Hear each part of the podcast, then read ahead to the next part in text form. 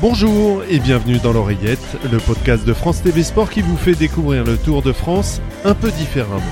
Au programme, le jour de repos, la rétro Louis Ocagna et l'invité, la ministre des Sports, Roxana Maracineanu. Pour parler de la journée de repos, j'ai le plaisir d'être à l'hôtel de l'équipe euh, Total Direct Énergie avec euh, Anthony Turgis, coureur. Bonjour Anthony. Bonjour. Avec euh, Lilian Le Breton, directeur sportif. Bonjour Lilian. Bonjour. Et comme d'habitude, avec Thierry Adam, euh, journaliste France TV Sport, adepte du repos actif. Ah bah oui, ça, vous, ma journée de repos, elle est râpée. hein. Oui, mais c'est c'est ça le repos actif, euh, Thierry.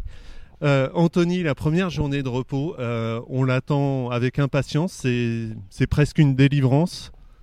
Oui, c'est sûr qu'une journée de repos, ça fait toujours du bien. Après, surtout là, qu'elle était au bout de 10 jours. Donc voilà, je pense qu'il y a certains coureurs qui l'attendaient vraiment parce qu'ils ont fait des efforts au début de semaine et ça leur a coûté, je pense, beaucoup d'énergie. Donc euh, voilà, les étapes étaient quand même assez mouvementées, donc euh, ça, ça a épuisé dans, dans les réserves. Donc euh, voilà, une bonne journée euh, pour ne se remettre d'aplomb, c'est vraiment bien. C'est quelque chose euh, à laquelle on pense sur le vélo. On se dit, euh, bon, allez, ce soir, par exemple, euh, en arrivant, vous êtes dit, euh, au terme de la dixième étape, ouf, on est en, en journée de repos, on y pense ou elle vient, donc on, on la prend? Bah, c'est vrai que, euh, on va dire quand on commence, on n'y on y regarde pas trop, on regarde vraiment les étapes. Après, quand on commence à s'y approcher, on commence à la, regarder. Quand on commence à fatiguer, on la regarde encore plus. Donc euh, voilà, les deux derniers jours de course, on sait qu'il reste deux jours avant vraiment de pouvoir se faire un petit break et pouvoir se reposer. Puis le dernier jour, on sait que le lendemain, euh, voilà, on va pouvoir se reposer, donc on peut limite jeter encore quelques forces. Et c'est ce qui s'est passé sur l'arrivée d'Albi où il y a eu des coups de bordure et ça c'est euh, les, les fauves ont été euh, lâchés et ça a fait ça. Alors, on, on parle de journée de repos, mais c'est pas vraiment une journée de repos. Vous faites quand même pas mal de choses aujourd'hui. Vous roulez un petit peu. Euh, que- quel est le programme dans une journée de repos? Bah, ça varie en, en fonction de la personne. Il y a des personnes qui vont vraiment vouloir se reposer, rien faire. Il y en a d'autres qui vont ont besoin mentalement de se libérer un peu l'esprit, donc voir un peu de monde de leur famille. Voilà. Après pour ma part, bah, c'était euh, un, petit tour de vélo, voilà, un petit café, et puis quand on est rentré à l'hôtel, voilà, j'ai eu la chance d'avoir une piscine à l'hôtel, donc euh, un petit un petit plongeon et c'était parti pour euh, la journée de repos. Lilian Le Breton, la journée de repos, c'est compliqué à gérer pour le staff, pour les directeurs sportifs, où on laisse tout le monde libre. Bah aujourd'hui c'était un petit peu particulier parce qu'on était chez Lilian Calmejane. Donc euh, sous forme de cohésion d'équipe, les, les coureurs ont décidé d'aller prendre un petit café chez, chez Lilian. Donc euh, les DS n'étaient pas conviés, donc on a eu notre matinée. Donc pour vous, ça a été un vrai repos? Non, pas, Non, pas complètement. Euh, bah, L'idée euh, pour nous, la journée de repos, c'est déjà de faire un premier bilan de, de la première semaine, de la première partie du tour. Se, projeter sur la deuxième, qui, bah, va de- devenir de plus en plus compliquée avec, euh, les premiers massifs qui, vont arriver. Et ce matin, moi, j'en ai profité personnellement pour aller faire le début d'étape de demain, pour avoir une, idée précise de, ce qui nous attend, et notamment les, les quelques grimpeurs. Ça veut dire que euh, on peut considérer qu'une équipe sur le tour est divisée en familles. hein. Euh, Il y a la, cuisine, il y a les mécanos, euh, il y a les assistants, il y a le médical, il y a les directeurs sportifs. Chaque famille se fait euh, la veille un programme très précis de ce qu'elle va faire dans sa journée? Ouais, on reçoit, un planning la veille au soir en, sachant déjà dans quel véhicule on va, passer la journée pour le staff. Euh, en ce qui nous concerne, on reçoit le, nombre d'invités, le nom des invités. Euh, et puis ensuite, voilà, on se projette sur, le, quotidien avec, euh, avec le protocole habituel d'une étape, l'heure de départ de, l'hôtel, le briefing, le retour, le débriefing, le tour des chambres quand, c'est possible. Parce que sur le Tour de France, eh ben, les journées s'enchaînent euh, s'enchaînent très vite et, finalement, je trouve que euh, on a très peu de temps à consacrer aux coureurs et euh, chose qu'on prend sur les autres courses. Et la journée de repos, bah, finalement, euh, bah, ça permet de, se poser et de discuter un petit peu. Quoi. Vous avez un petit bobo, Anthony, juste au, au genou. Est-ce que la journée de repos, ça permet d'effacer un peu les petits bobos du début de course, les petites fatigues qui se sont accumulées, ou c'est trop court? Bah pour, euh, pour des plaies c'est un peu court justement. Après voilà comme je disais euh, on a un peu plus de temps donc euh, la journée, on essaie de l'organiser comme on peut. On peut aller voir le médecin comme on peut aller voir l'ostéopathe et aussi le kiné. Donc voilà, ça fait massage, plus l'ostéo pour se remettre vraiment d'aplomb. Et c'est des journées comme ça où on a un peu plus le temps, où on a un peu plus le regard sur soi pour mieux préparer les semaines qui vont arriver. Est-ce que les, coureurs sont dans une euh, euh, optique où ils, on se vide la tête, on fait abstraction de tout ce qui s'est passé, on oublie les dix premiers jours, on repart vers une nouvelle aventure, on est dans le, mode je me vide totalement, je pense à autre chose? Bah, C'est vrai que je, pense pour ma part c'est vraiment euh, le besoin de vraiment de couper un peu du milieu parce que c'est vrai que c'est quand même usant mentalement donc euh, voilà, les sprints, euh, les coups de bordure, il faut prendre l'échappée, ça frotte même dans le fictif, ça frotte euh, autant que dans un final, puisque on a vu les équipes qui barricadaient un petit peu, donc il faut être sur l'avant si on veut être devant. Et tout ça en fait cumule de la fatigue, donc mentalement on a vraiment besoin aussi de couper et de, de se retirer un peu de tout ça pour justement pouvoir retourner à l'attaque les prochains jours. Et le staff, lui, est dans un bilan déjà? Est-ce que vous vous êtes fait un bilan des euh, dix premiers jours, des dix premières étapes? Vous tirez un bilan coureur par coureur, un bilan d'équipe, vous faites le point par rapport au classement général? C'est l'occasion de, de, commencer à faire déjà des perspectives? Ouais, disons que voilà, euh, on était parti avec des, des objectifs. Euh, avec une équipe qui était, qui était présente pour, pour aller dans les, dans les échappées, pour essayer de remporter une étape. Donc euh, je pense qu'à ce niveau-là, le, le, contrat a, été, a été rempli parce que euh, on a commencé par Paul Ursolin, ensuite Fabien Grelier, il y a eu Niki Tepstra, il y a eu Romain Sicard et hier donc Anthony. Donc cinq des huit coureurs ont participé à des échappées pour espérer remporter l'étape, chose qui est très difficile sur le tour. Euh, Nicolo, lui, se, basait plus sur les sprints et maintenant on attend, euh, voilà, on attend un petit peu le, bah, le, départ des, massifs avec, euh, avec. Donc le bilan n'est pas négatif. les coureurs ont été présents, ils ont essayé, ils ont essayé de, voilà, de, faire le maximum pour, pour provoquer cette petite ouverture qui, qui aurait pu amener jusqu'à jusqu'à la victoire. Maintenant sur le Tour de France, le niveau est tellement relevé. Les, c'est tellement, tellement compliqué, il y a tellement peu de place pour, euh, pour espérer, espérer, fonctionner comme ça que bah, qu'on n'a pas encore réussi, mais il nous reste deux semaines. Une journée de repos, ça fait plus de bien à la tête qu'aux jambes. C'est un peu ce que vous disiez, Anthony? Bah ça, ça dépend de chacun. Ce que je disais, hein. mentalement, c'est vrai que ça fait vraiment du bien. Après, euh, j'ai la chance de bien récupérer, donc euh, aujourd'hui moi ça allait bien, donc ça m'aurait pas dérangé peut-être de faire une étape de plus, mais mentalement ça suivait plus. J'avais besoin aussi de me reposer, donc, euh, donc voilà, ça tombait bien. Après, peut-être demain, on va peut-être euh, voir des leaders en difficulté, parce que justement, mettre une journée de repos, il y en a qui la savourent mieux que d'autres, il y en a qui la digèrent moins bien. Donc ça, ça reste assez compliqué, mais bon, après, normalement, vu le profil qu'il y a demain et après-demain, il ne devrait pas avoir trop de danger pour certains. Deux jours de repos sur euh, trois semaines de tour, c'est euh, suffisant, c'est bien, c'est une de trop. Comment vous le voyez? Bah, euh, j'ai pu faire le tour l'année dernière, donc l'étape de repos était arrivée un peu plus tôt, donc. mais voilà, des jours de repos sont quand même assez bien situés. Ça permet vraiment de franchir un peu des caps, faire le point mentalement et physiquement. Donc voilà, on sait sur quoi se rebaser après sur les semaines qui suivent. La, deuxième journée de repos, qui, se trouve donc dans la troisième semaine, est-ce qu'elle se gère différemment par rapport à la première semaine? Est-ce qu'on euh, y met des choses différentes? En ce qui nous concerne, oui, parce qu'on ne sera pas chez Calmejane. Donc, on, va, évoluer d'une façon différente. Mais euh, non, non, généralement, c'est euh, Maxime, Maxime qui l'entraîneur de, notre équipe qui, qui gère ces journées-là en proposant un parcours et en s'adaptant aussi forcément aux, souhaits des coureurs. Donc euh, je pense qu'on va fonctionner comme ça à Nîmes. Euh, aujourd'hui, c'était pas le cas, mais euh, aujourd'hui, c'était journée plaisir et journée cohésion. C'est en général journée famille, hein, les compagnes, les, épouses, les enfants pour certains, les amis. c'est important. Vous trouvez ça Ça peut surprendre certains auditeurs qui vont se dire, bah tiens, c'est les vacances.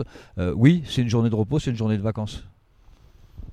Non, parce que je pense que c'est difficile de, sortir du contexte Tour de France, même si la famille est là. le, coureur sait qu'il aura encore un dossard euh, au dos euh, dès le lendemain. Donc c'est sortir complètement du tour, je pense que c'est très compliqué. Maintenant, comme disait Anthony, c'est une grosse bouffée d'oxygène de pouvoir, euh, de pouvoir passer quelques, quelques minutes, quelques heures avec, sa femme, ses enfants. Et c'est vrai que c'est un vrai regain d'énergie qui peut être bénéfique sur les quelques jours qui vont suivre. Et, pourtant, le lendemain d'une journée de repos, il y a toujours ce risque de d'avoir les jambes coupées, qui, qui est dans toutes les équipes. Euh, finalement, c'est une journée de repos et on se dit aussi, ah, peut-être que demain, ça ira pas. Ouais, pour les, pour les jeunes coureurs, je pense que pour les plus, anciens et les plus aguerris, c'est une journée qui, maîtrise de, mieux en mieux, même si on n'est jamais à l'abri d'une surprise. Mais euh, ouais, casser le rythme, c'est euh, jamais, c'est jamais évident. Et euh, moi, j'étais plus, quand j'étais, lorsque j'étais coureur, de, toujours maintenir une petite pression. J'avais trop peur de, trop peur de vraiment être trop mal le lendemain, même si, voilà, comme disait Anthony, encore une fois, demain, ça risque d'être un, petit peu plus facile. La journée de repos arrive, ça vous, voilà, vous soulagez, vous sortez un petit peu de tout et vous vous dites, à un moment, vous allez vous dire ce soir, il faut que je recommence. Le tour est une finalement est une torture bah, justement, en fait, faut, faut toujours voir le positif, en fait, je trouve. Donc euh, voilà, la journée de repos est, bien pour se reposer. Le lendemain, on rattaque, mais ça reste quand même la plus belle course donc euh, du calendrier. Donc euh, à partir de ce point-là, en fait, ça, faut se remettre dans le, dans le bain et faut repartir comme ça et justement savourer que savourer ça parce qu'on sait très bien qu'il peut y avoir des journées galères. Donc voilà. Sachant que tel qu'est fait le Tour de France par exemple cette année, euh, vous n'avez toujours pas attaqué la haute montagne. Donc est-ce que vous vous dites, euh, on y va, euh, une semaine avant la prochaine journée de repos, c'est les Pyrénées, après il faudra attaquer les, les Alpes. est-ce que ça trotte quand même dans la tête un petit peu par moment? Oui, c'est sûr que ça trotte toujours. Il y a des étapes vraiment qui sont vraiment pas faciles, mais ne sont pas faciles pour tout le monde. Donc, donc voilà, ça faut bien s'organiser pour ça. Et puis après, voilà, on n'est pas à l'abri d'avoir toujours une défense euh, physique ces jours-là. Ça peut être très dur, mais il faut toujours s'accrocher et puis espérer terminer.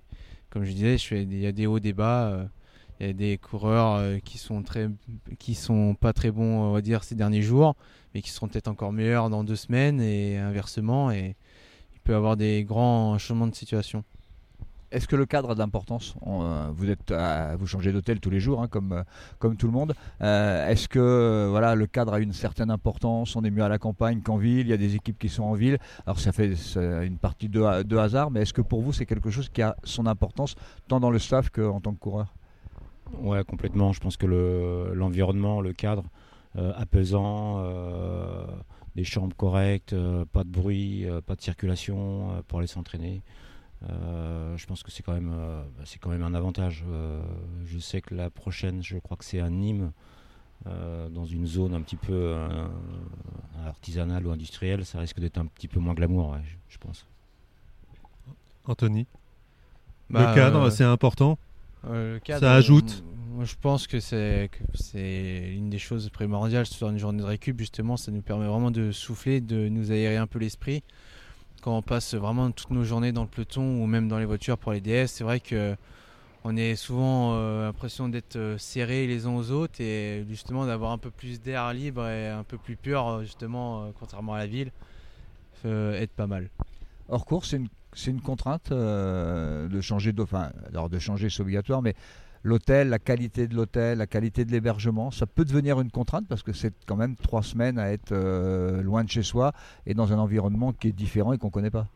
Bah, après, euh, tout au long de l'année, en fait, on est souvent euh, autre part que chez nous et c'est vrai qu'on a toujours notre lit de référence qui est à la maison. Donc rien que pour ça, la récup se fait mieux chez nous. Après, voilà, on est habitué à changer d'hôtel et euh, des fois les, les, les, lits sont pas terribles et on est obligé de faire avec et on dormira mieux le lendemain euh, sur des étapes en continu. Et eh bien comme c'est la journée de repos, on va les laisser profiter. Merci beaucoup à tous les deux, merci Thierry. Et le podcast continue tout de suite. Et tout de suite, c'est la rétro avec le regretté Luis Ocaña lors du Tour de France 1971, sa prise du maillot jaune, puis sa terrible chute Christian Prudhomme, Eddy Merckx et Bernard Thévenet sont revenus sur cet épisode pour le webdoc Maillot jaune 100 ans de légende que vous retrouvez sur le site et les applis de France TV Sport. Luis Ocaña est un, est un, coureur d'exception, un, homme de, très grand caractère, capable des plus grands exploits. Euh, il était habité par le cyclisme, habité par le tour et donc habité par le maillot jaune. Vous ne connaissez pas cette expression, euh, le maillot jaune est entré en moi, mais ça ne me surprend pas de sa part. Bah, Louis était quelqu'un qui, qui se battait et qui qui n'avait pas peur d'aller en duel. Donc euh, il avait beaucoup de qualités. Euh, c'est aussi un,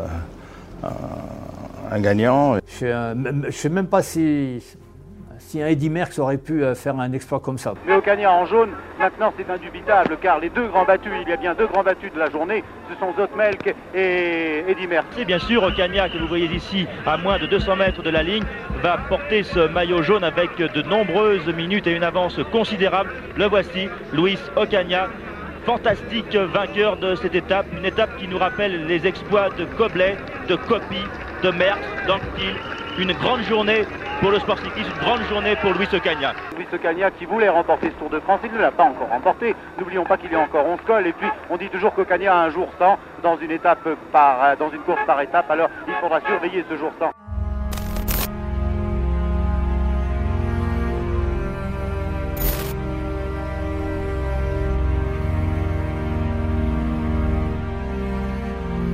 C'était euh, la descente, c'était horrible crois que c'est la, J'ai jamais eu peur comme ça sur un vélo. Parce qu'on on est arrivé au col de Mantel, le ciel était noir et d'un seul coup quand on a passé le col, il est tombé un orage. Une des différences, euh, je crois, fondamentales entre, le cyclisme et la plupart des autres disciplines, c'est que euh, nous sommes dans l'espace, en ce sens que le cyclisme et le terrain d'expression des coureurs, c'est la route. On n'est pas dans un espace fermé, confiné, un stade, des cours de tennis, une piscine. Euh, on est dehors. Ben, cette image terrible, oui, c'est malheureux que de la chute, mais comme voulez-vous que je dise, c'est pas moi qui l'ai fait tomber, c'est lui qui a voulu me suivre. Ça, c'est le caractère d'Eddie. Euh, il savait que Louis descendait moins bien que lui, et chaque fois qu'il pouvait mettre un, un adversaire en difficulté, il le faisait. Et comme promis, on retrouve la ministre des Sports, Roxana nous. Madame la ministre, bonjour. Merci d'avoir accepté notre invitation pour ce podcast. Le Tour de France, pour vous, ça évoque quoi quand vous étiez enfant J'imagine des souvenirs quand vous arrivez en France Non, c'est surtout une fois que j'ai été championne et que j'ai pu être invitée euh, euh, à différents titres sur le Tour de France. J'ai pu faire euh, des étapes, notamment ici en Alsace, Mulhouse-Gérardmer, je m'en souviens. Bah, être accueilli en tant que championne du monde, en tant que VIP, en fait, sur ces étapes, c'est quand même extraordinaire d'avoir accès aux, coureurs, d'avoir accès bah, à tout mode de transport, puisque j'ai pu y aller en, en voiture, mais aussi suivre l'étape en hélicoptère. Donc c'était voilà, des expériences un peu inoubliables pour moi. Et puis après, je me suis investie dans une association qui s'appelait, euh, qui s'appelle toujours d'ailleurs euh, euh, Mécénat Chirurgie Cardiaque, qui accompagne le Tour depuis des années. Et à cette occasion, j'ai pu, avec des anciens coureurs cyclistes, même faire du vélo derrière les, mais loin derrière les cyclistes avec ces anciens coureurs qui revenaient me chercher à chaque fois, puisque j'étais à chaque fois la dernière et je, finissais jamais. maintenant, en tant que ministre des Sports, je suis là surtout pour promouvoir et profiter de la notoriété de cet événement pour euh, promouvoir euh, notre plan euh, vélo national.